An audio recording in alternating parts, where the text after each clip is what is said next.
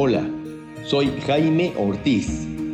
Bienvenidos al podcast Expansión Conciencia. Meditación, psicoterapia, plantas maestras.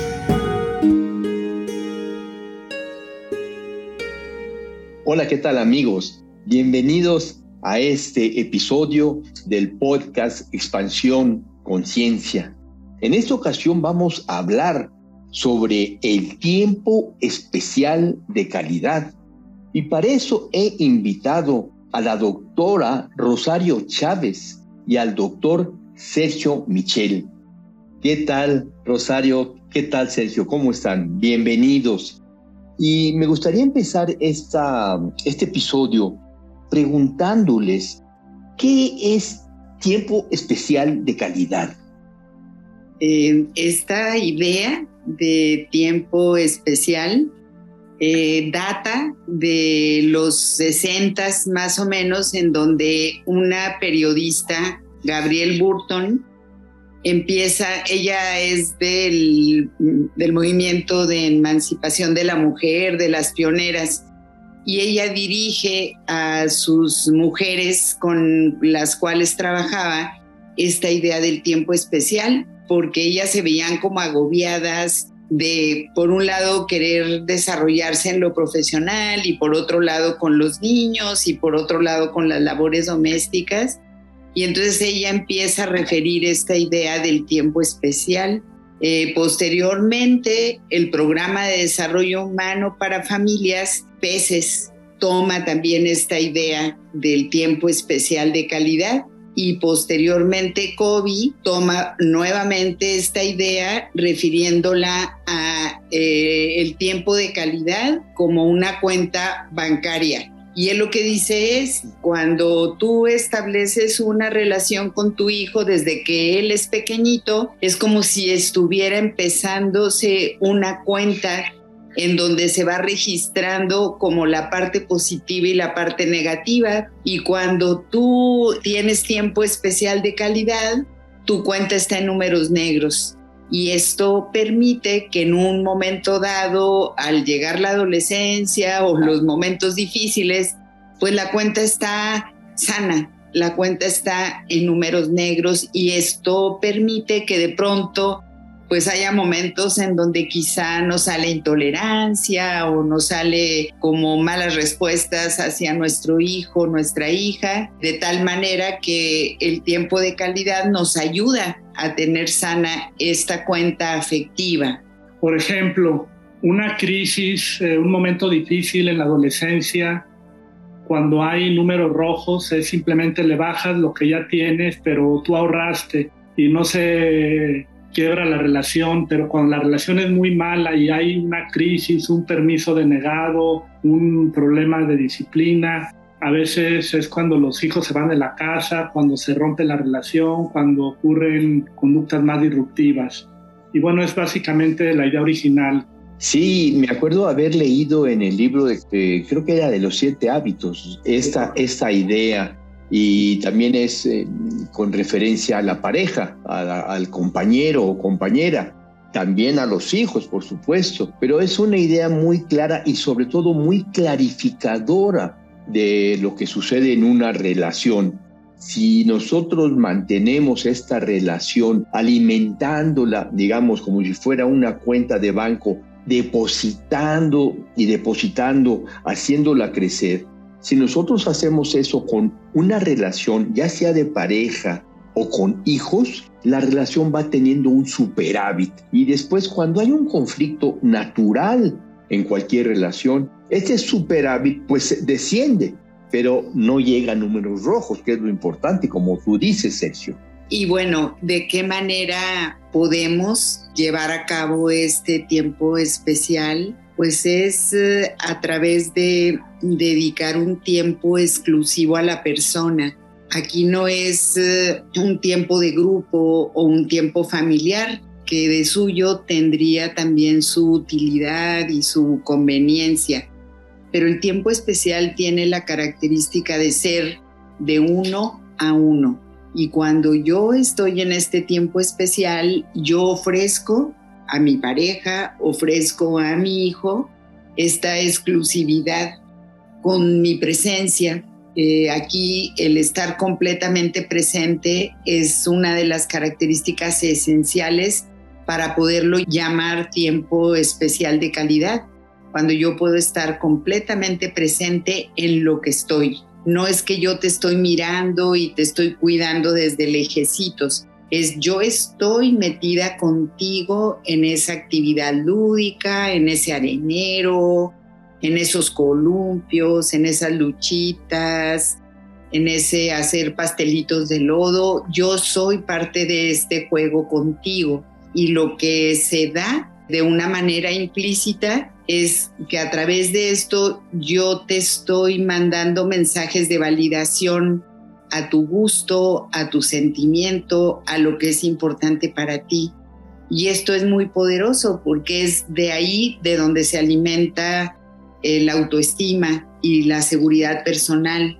Y de alguna manera es cómo nuestros hijos pueden ir creciendo con estos ingredientes a través de tener este tiempo especial de calidad de manera regular. Cuando dices presencia, estoy pensando en que no es la presencia física, sino es la presencia total, la presencia energética, la presencia en donde nuestra mente se ha tranquilizado, por decirlo así, y ha dejado de preocuparse por el trabajo y las inquietudes y la preocupación de la vida se ha tranquilizado y entonces podemos estar con todo nuestro corazón ahí con nuestra pareja o con nuestros hijos. Fíjate Jaime y auditorio, cuando en algún taller de, de adultos hacemos una pregunta. Platícame una escena, un ejemplo de un momento que tú recuerdas con tu papá o con tu mamá, casi de manera estandarizada y, automática salen ejemplos donde hubo presencia. La vez que fuimos al balneario mi papá estuvo jugando la pelota conmigo. Aquella vez que nos estábamos vistiendo de disfraces viejos de la escuela y mi mamá también se puso uno y todos estábamos jugando a la Cenicienta. Hay por ahí una anécdota de un hombre que una vez en un taller nos dijo, yo creo que esto del tiempo especial no debe de hacerse una semana, hay que hacerlo diario porque la cantidad es importante. Y nosotros coincidimos, decimos, si puedes tener ese lujo de hacerlo diario, qué bueno. Y platícanos una experiencia. Y bueno, él nos platicó que todos los días de 5 a 7 se iba con su hijo al parque de convivencia, y cuando le pedíamos los detalles decía, pues paso al kiosco del periódico y compro el esto y nos vamos al arenero y mi hijo juega y yo le estoy echando una mirada y venimos muy contentos. Bueno, nuestra observación es que eso claro que es un regalo para el hijo, que tú puedas ir a jugar y tu papá te acompañe como cuando juegas fútbol, pero esto que Rosario decía lo quisiera subrayar, presencia es meterte, a lo mejor son 15 minutos, hacer bolitas de lodo, a jugar a las muñecas, a tú ser eh, mil máscaras luchando contra el perro aguayo, ¿verdad? Eh, son dos luchadores. Bueno, el perro aguayo ya pasó de moda, pero no sé cuáles sean los nombres actuales. Es ese momento donde tú te involucras y eres el personaje y eres el cuento que estás contando. Y eso hace la diferencia. Eso es cuando un papá hace tiempo especial lo que mañana en 20 años tu hijo va a recordar, te lo aseguro. Así como recuerdan los momentos traumáticos, también va a recordar ese momento donde tú jugaste con él, dejaste todo y te pusiste a echar maromas y a mojarte con la eh, manguera.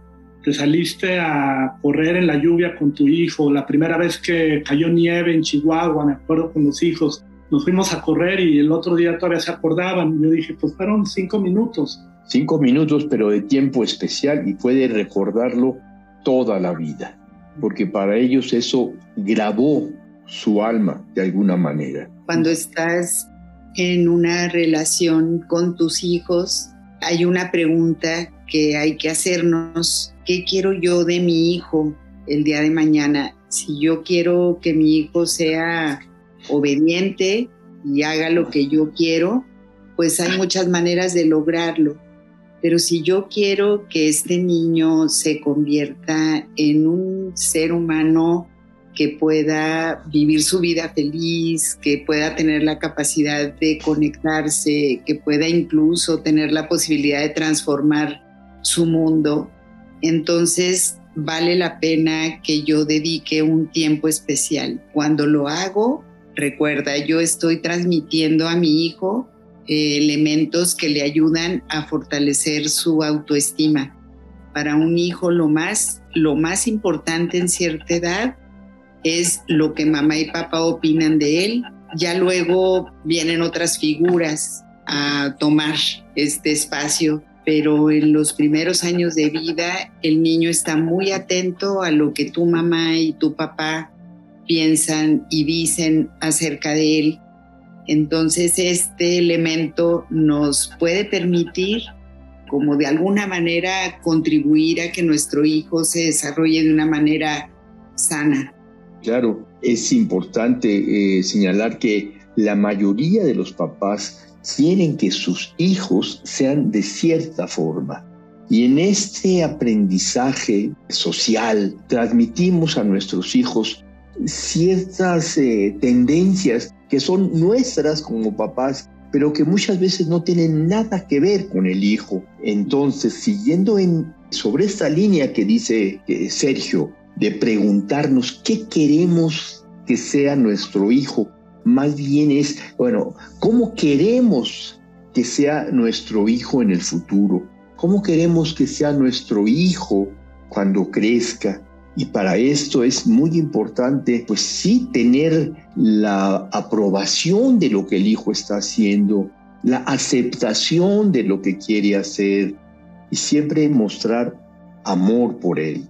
Fíjate, el tiempo especial en su versión inicial es participar con una actividad con tu hijo, jugar, a veces incluso ver un video o ir al cine, sin embargo, hay como otro escalón, otro nivel de calidad que es ese tiempo en el que a veces estamos viendo una película o estamos jugando, de pronto se convierte en una oportunidad para hacer preguntas. Tú a tu hijo si le preguntas cómo te fue en la escuela y no hay esa cultura del diálogo, al principio te va a decir pues mazo o X y te da el cortón y tú insistes. Eventualmente las preguntas son el ingrediente más sustantivo y sanador del tiempo especial cuando son escuchadas. Una de las preguntas como muy poderosas es, hay dos tipos de preguntas. Una es dime algo que te gustó en la escuela, algo que te sentiste orgulloso. A veces los hijos tienen experiencias de logro, pero luego suena presumido. Y si en la cultura de la familia no hay mucho del escuchar, pues eh, es de mal gusto esto de presumir, pero es muy importante al igual que las preguntas de dime algo que te molestó, dime algo que te hirió. Cuando un hijo escucha esa pregunta, de igual manera no va a contestar a la primera, a menos que sea excepcionalmente ágil y fluido el ambiente entre papá y, e hijo. Pero de entrada, yo les digo a los papás, van a ocurrir por lo menos cinco o seis ensayos donde te mande por un tubo, pero a la séptima vez o a la octava, probablemente te responda con un reclamo. Y ahí es donde el tiempo especial se convierte en una oportunidad eh, que tiene que ver con el tema de este podcast de expansión conciencia. Ahí es donde se puede dar un brinco. El hijo cuando está emitiendo una queja, está, dirían en el curso de milagros, está pidiendo ayuda. Si yo no tengo el radar puesto en que hay un dolor ahí detrás de la eh, queja, que puede ahorita, si se dan las condiciones, ser sanado y construido y convertido en oportunidad. Si yo no tengo esa mira puesta en que es una oportunidad, voy a caer en la tentación de contestarle con la lógica, no es cierto que quiera más a tu hermanito, es que él está chiquito, es que tú debes de ser menos egoísta y echamos lo que en automático los papás solemos hacer un rollo, un sermón, aprovechamos para dar consejos, pero desaprovechamos la ocasión de dar un acto de escucha.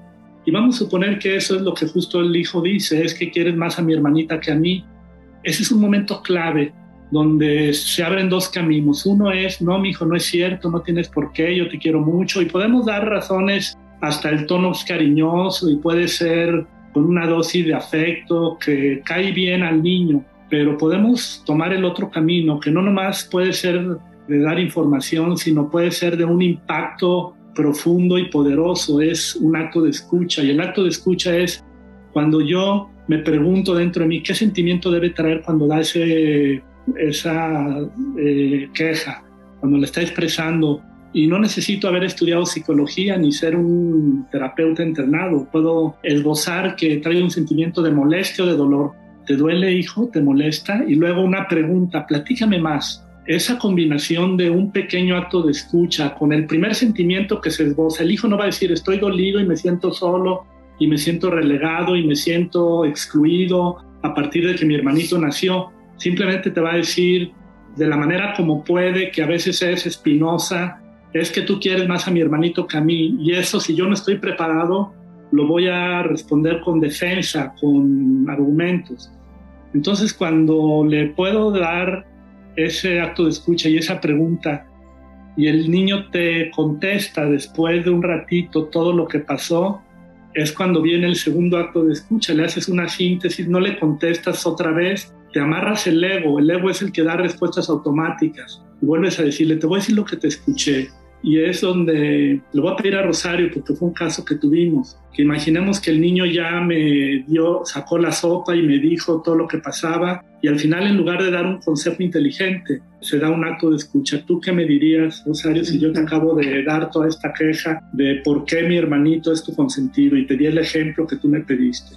Te escucho, mi hijo, que ese día que estamos en el día de campo, en donde están tus tíos y donde están amigos, y de pronto tú te acercas corriendo, todo sudado, y me pides un vaso de agua, y en ese momento yo te digo, tómalo tú, mijo, y volteo a ver a tu hermanito pequeño que está haciendo gracias y está ladrando como perro y está moviendo su caderita y todos nos estamos riendo con él y en ese momento tú te sientes excluido, te sientes no tomado en cuenta, te sientes no mirado por mí, te sientes no querido. Así es, hijo. Sí. Dice, si ese momento lo pudiéramos congelar y analizar, cuando mamá me acaba de decir, y ese día que a ti te mandé por el agua, y sin embargo dejé todo para ver las gracias de tu hermano, tú te sentiste como si no fueras importante y te duele. Ese acto que aparentemente es una repetición de memoria de lo que me acaba de decir mi hijo, en el nivel del contenido no tiene nada que aportar, estoy haciendo un ejercicio de memoria aparentemente, pero por abajo lo que el niño eh, experimenta aquí en su corazón es una sensación de ahorita me escuchó, no me corrigió, nomás entendió que así me sentía, eh, independientemente de que mi sentimiento sea maduro, inmaduro, generoso o no, entendió que ese momentito donde mi mamá me manda a servirme yo el agua, pero a mi hermano sí lo ve y le aplaude, es un momento donde se siente fluido. Entonces, de esos momentos está hecha justamente la cuenta en números negros, ¿verdad? Esos son los momentos que hacen que mañana cuando venga una bronca más fuerte, no está en números rojos y le quito todavía más, sino de verdad aguantan eh, conflictos. Hay relaciones que no aguantan un conflicto porque nunca le invertiste. Y eso aplica para la pareja, igual que para eh, la relación con los hijos. Pero una relación donde yo di actos de escucha, donde pude otra vez quizás llega mi hijo de la escuela y dice, mira lo que hice, y en lugar de decir, ay, qué bonito, platícame. Entonces, después de explicarme, le digo, ay, la maestra te pidió que hicieras una casita, pero tú quisiste hacer un coche y te encantó. Tú eres muy bueno para hacer coches y le pusiste, mira, este, un escape largo, como lo has visto tú en las películas, y está corriendo y está echando humo atrás y te encantan los coches, ¿verdad? Y, esa manera de responder da cuerda a que el hijo siga platicando. Hay veces que los diálogos se terminan una vez que tú como papá terminaste de dar tu sermón. El niño te dice civilizadamente está bien y se va, pero no hay continuidad, ¿verdad? Y es lo normal, pareciera que, que así es, y si es adolescente, pues es todavía más normal. y nosotros decimos, no tiene que ser así, no tienes que como conformarte con esa realidad que es muy común, pero no es necesariamente lo natural, el que sea estadísticamente normal no quiere decir que, estés condenado a que la relación con tu hijo sea fría, distante, donde tú preguntas, controlas, cuestionas y él se evade, se defiende. Entonces la clave es escucha, escucha a tu hijo y de alguna manera métete en esta sensación, en este sentimiento que te está transmitiendo, que muchas veces, claro que no es el sentimiento expresado como si lo expresara un adulto, es simplemente un comentario que nos deja ver un sentimiento abajo de este comentario. Esto sería lo que se llama escucha profunda y la escucha profunda puede darse eh, a través de una actividad, cuando yo me meto a la actividad con mi hijo, cuando yo soy parte de esa actividad y estoy ahí con toda mi presencia, o de esta manera como ahorita lo acabamos de modelar, cuando a través de mi escucha yo establezco este diálogo, este espacio protegido de diálogo en donde yo puedo escuchar tu sentimiento y puedo alentar para que tú me puedas platicar más, para que tú te puedas conectar más conmigo. Aquí podemos de alguna forma conectar esta parte de que una crisis puede ser una oportunidad. ¿Cómo sería? En esta consigna que nosotros estamos así como empujando, invitando a, a los papás con los que tenemos contacto, nuestros lectores del libro de Tiempo Especial de Calidad, en fin, es a descubrir que a partir de esa pregunta, dime algo que te lastimó, eh, dime algo que te hirió, de pronto salen eventos muy desconocidos para los papás. Uno que se me viene recientemente es, es a partir de, de un, una mamá que hizo un tiempo de calidad con su hija con la que tenía una relación muy así espinosa, ¿verdad? Es que eres muy desafiante, es que siempre llevas la contraria. Un día la mamá se atrevió a invitarla a tomar un café, estaban serios, y ya le había hecho esta pregunta, pero esta vez la hija pudo contestarle sobre algo que te lastimó que yo hice. Y la mamá dijo, me tuve que morder la lengua como 20 veces para no contestar, 20 veces, porque hay temas que son tan sensibles y espinosos que te dan ganas de defenderte, de justificarte. Y al final, una mamá no entrenada como terapeuta hizo algo que fue profundamente sanador a partir de una crisis. Así como Rosario ahorita hizo esta representación de cómo escuchar al niño que se sintió como excluido cuando su hermanito es gracioso y él no, ni siquiera mamá tiene tiempo para llevarle un vaso de agua. En esta ocasión lo que la mamá, cuando yo le pregunto, ¿y qué fue lo que te dijo? Me, me hizo una especie de síntesis, me dice, yo le dije a mi hija, tienes seis años y vamos, eh, es el Día del Padre, a visitar al abuelo, eh, vamos en el bocho, ese café que teníamos en ese tiempo, y al estacionarse tú estás temblando de miedo, no te gusta ir con tu abuelo porque cuando se toma, toma unas cervezas te empieza a tocar, y cuando nos salimos con el bebé, tu papá y yo, tú en lugar de venirte con nosotros, cierras los seguros de las dos puertas y no quieres salir. Y media hora estamos ahí batallando y tu papá quiere abrir una puerta y tú le aprietas el seguro y la otra tampoco, hasta que en un descuido después de media hora logramos entrar y te damos unas nalgadas y, el momento clave de la mamá es cuando le vuelve a validar sus cuatro o cinco sentimientos. Tú te sientes muy solita, asustada de ir con el abuelo y sin libertad de platicar por qué no te animas a ir, te sientes regañada además de, de que ya vas a tener que convivir con el abuelo, te decimos cosas como que eres una majadera, que deberías de apreciar a tu abuelo, que eres muy rebelde, y te sientes muy triste y muy solita. Para ti es muy feo cuando tu abuelo empieza a meter las manos por debajo de tu faldita y te toca y te sientes paralizada y no sabes qué hacer, te, te duele mucho. Esa escena de aparentemente dolor que muchos podríamos tratar de evitar. No hay que hablar de cosas feas, qué necesidad de tocar heridas, qué necesidad de sentirnos en un mal modo si yo estaba contento y para qué recuerdo esa escena. Es como cuando vemos películas que nos apachurran, pues nos tocan sentimientos. Es como nuestra obligación traer a colación un elemento de la ciencia que a veces nos inspira y nos orienta el por qué es importante explorar experiencias dolorosas. Se sabe en un tema que por ahí surgió a partir del año 2000 en, en revistas científicas, se llama Reconsolidación de la Memoria. Un investigador joven que ganó premios internacionales, Karim Nader, descubre, primero trabajando con ratitas y ya luego en la última década ha sido muy aplicado con humanos, que cuando una memoria es recordada, entra en estado de labilidad, es como si fuera una gelatina que se aguada. Si tú a una gelatina dura salida del refrigerador le quieres integrar una fresita, un pedacito, una rebanada de durazno, pues lo rebota, no entra, pero cuando está aguada, la fresita entra, el trozo de durazno también se integra.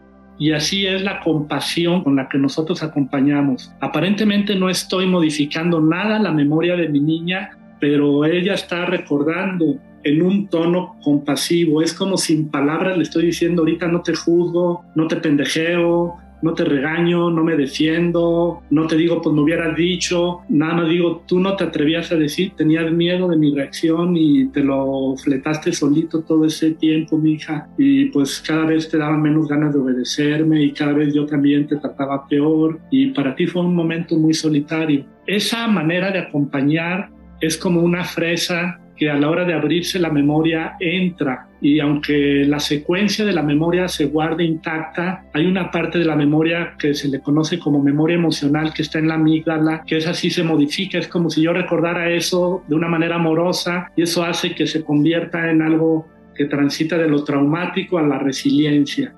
Hay veces que una familia, un niño tiene la posibilidad y se puede dar el lujo de ir a una terapia, pero muchas veces los resabios de la crisis, los efectos de un dolor no manejado salen en un diálogo.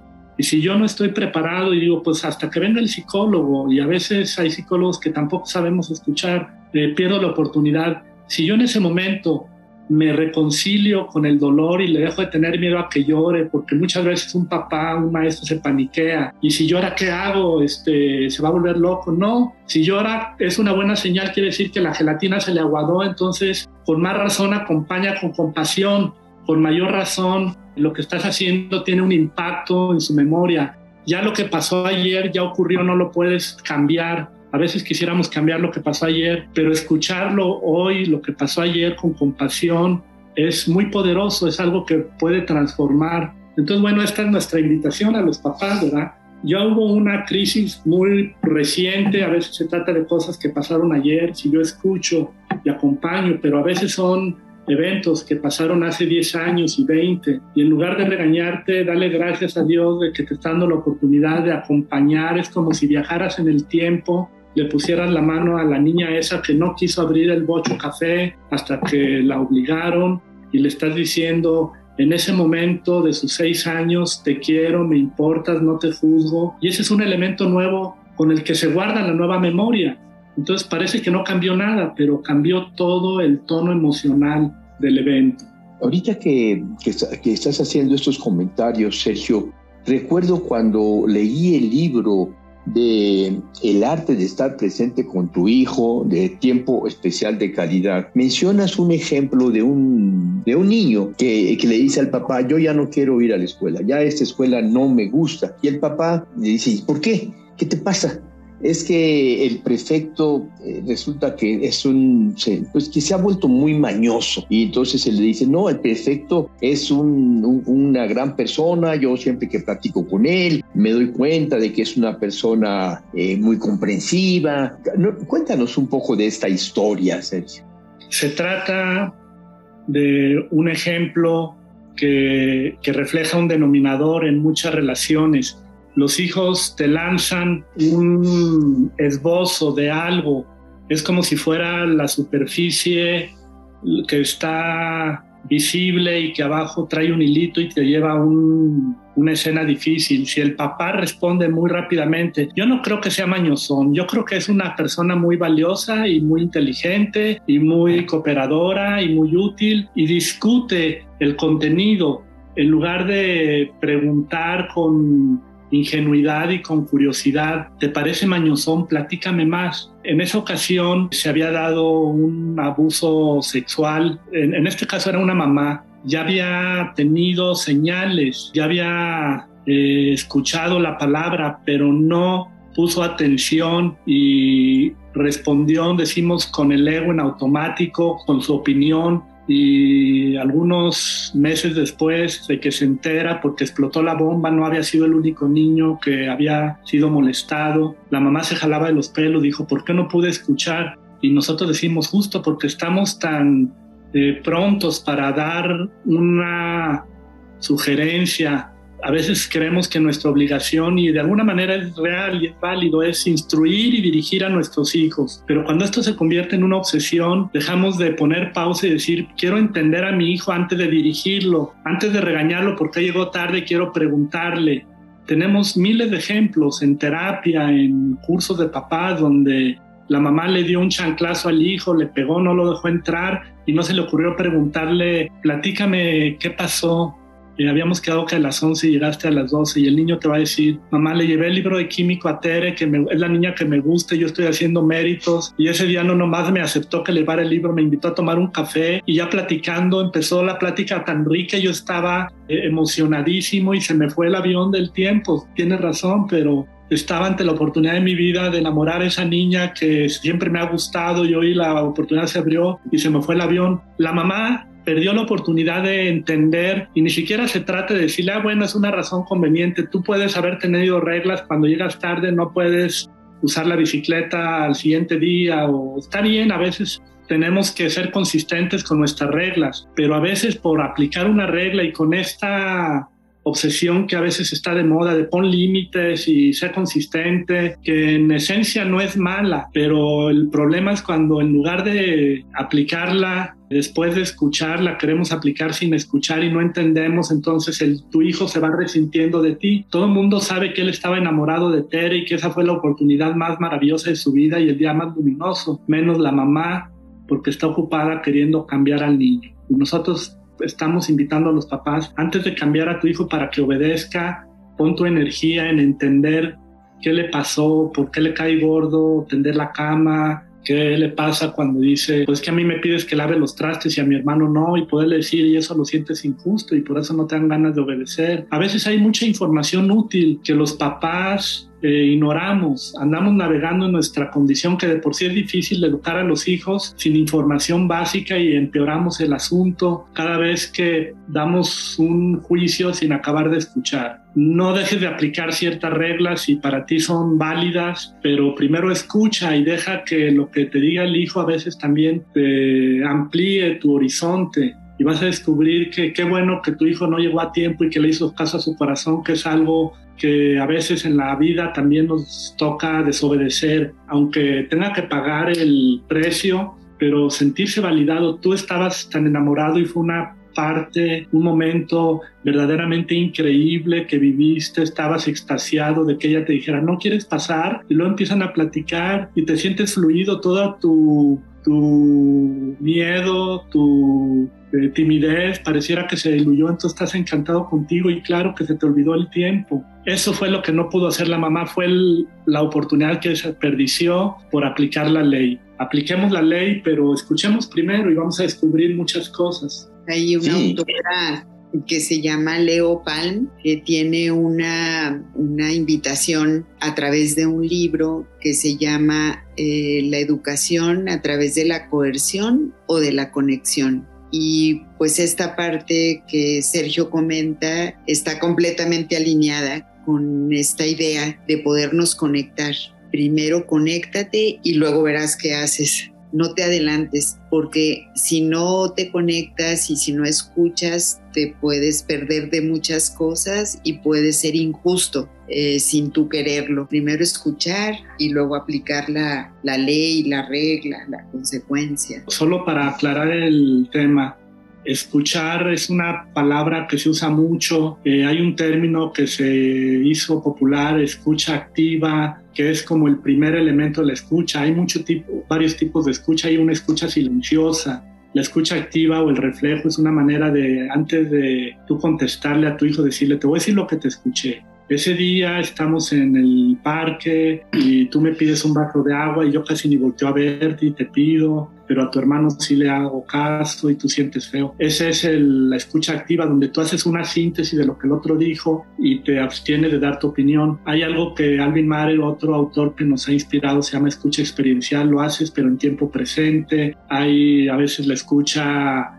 analógica donde dices te sentiste como un pez fuera del agua, totalmente fuera del lugar, hacemos analogías, pero la idea es que ese tipo de escucha sustituye a las opiniones y a los deseos de cambiar. Cuando prendemos una parte del cerebro que es la empatía, la ínsula anterior donde hay muchas neuronas espejo, es una área muy concentrada y apagamos el ego, nuestra prioridad está, y eso hace una gran diferencia, yo le quisiera dejar subrayado, estoy concentrado en entenderte, no en cambiarte. Cuando cambiamos al modo del ego, nuestro, nuestra prioridad es quiero cambiarte, ahorita no entenderte, por eso eso nos impide mucho que el otro se sienta entendido, porque estamos más bien buscando cómo lo aconsejamos, le sugerimos, le reclamamos, le informamos.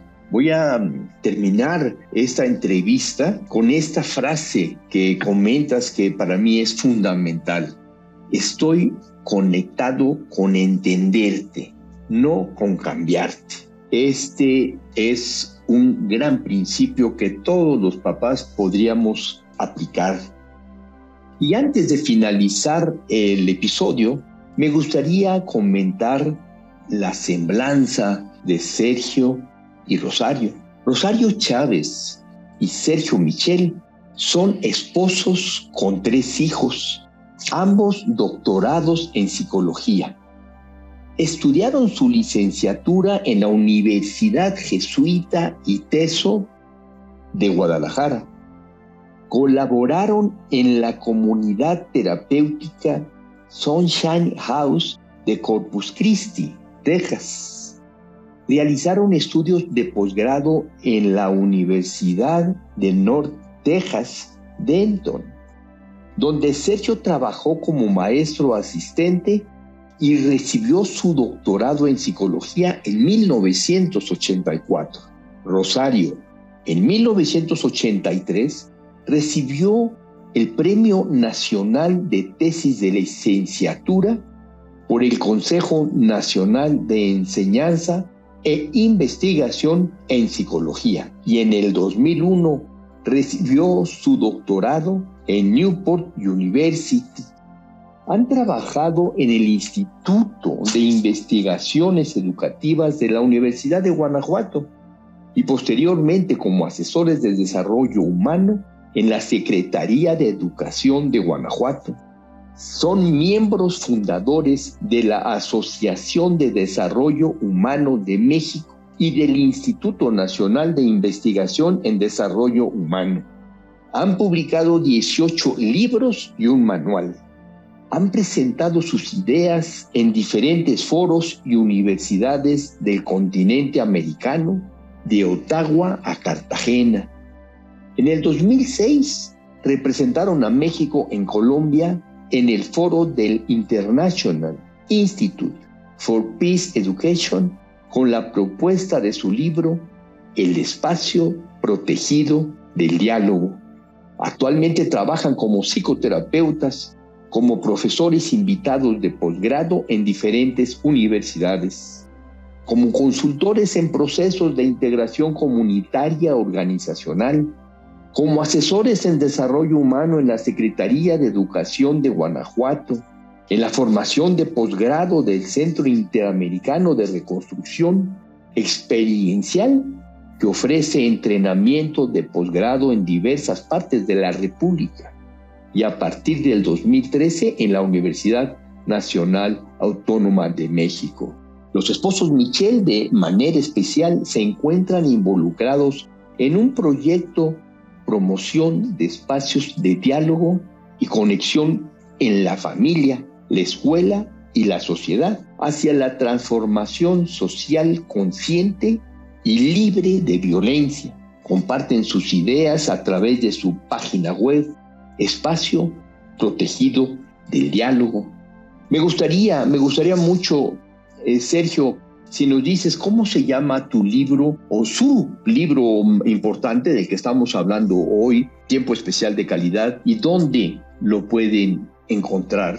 Sí, el, nombre oficial con el que se encuentra, si lo quieren conseguir digitalmente en Kindle, Amazon, es Tiempo Especial de Calidad de Sergio Micheli Rosario. Ese es el título que está registrado como el principal y bueno, pues eh, es una manera de conseguirlo. Y en nuestra página tenemos artículos de todos nuestros libros y subimos de repente material nuevo y es una manera de estar conectados con unos videos, en fin. Y agradecemos, Jaime, esta oportunidad que hoy nos brindas de poder conectar con tu audiencia y poder compartir este, estas ideas que realmente nos han acompañado a lo largo de nuestro quehacer como padres y también como educadores y creemos firmemente en la fuerza y en el impacto que este tiempo especial tiene en la salud mental